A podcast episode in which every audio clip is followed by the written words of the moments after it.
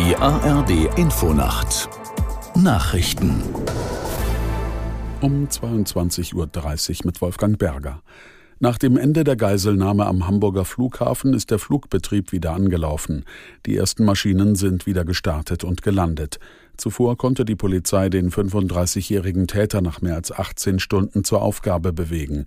Er ließ sich widerstandslos festnehmen. Die Geisel, die vierjährige Tochter des Mannes, ist wieder bei ihrer Mutter. Unser Reporter Ingmar Schmidt aus Hamburg zum Motiv des Geiselnehmers. Eine seiner Forderungen war wohl, dass er mit der Tochter in die Türkei wollte. Es ist dann ja zwischenzeitlich auch noch parallel seine Wohnung in Buxtehude durchsucht worden. Ja, und dann hat sich heute noch herausgestellt, das hat die Polizei vorhin mitgeteilt, dass der Mann vor anderthalb Jahren schon mal äh, seine Tochter der Mutter entzogen hat. Da ist er nämlich schon mal mit der Tochter zusammen einfach ohne Erlaubnis in die Türkei geflogen und die Mutter hat dann die Tochter damals selber wieder zurückgeholt. Nach seinem Treffen mit Palästinenserpräsident Abbas hat US-Außenminister Blinken überraschend den Irak besucht. Auf dem Programm stand ein Treffen mit Ministerpräsident al-Sudani.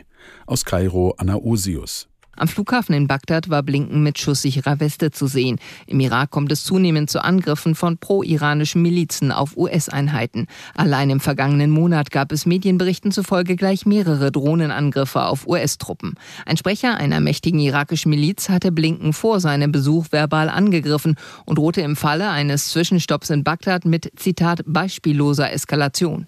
Blinken antwortete im Irak ebenfalls mit einer Warnung. Wer den Konflikt in Gaza nutzen wolle, um am amerikanische Mitarbeiter zu bedrohen, solle besser davon absehen. Lasst es, so blinken wörtlich.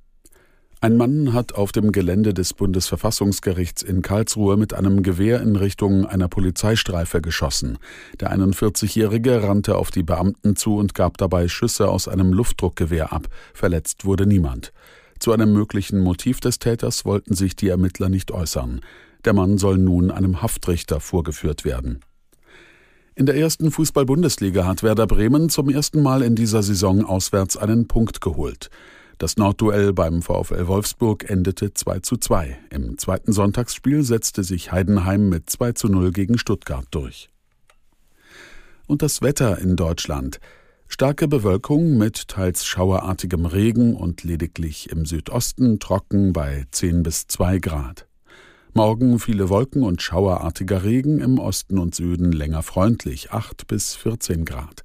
Die weiteren Aussichten Dienstag im Südosten heiter, sonst oft dichte Regenwolken 7 bis 13 Grad, Mittwoch stark bewölkt und regnerisch im Osten Aufheiterungen bei 7 bis 12 Grad.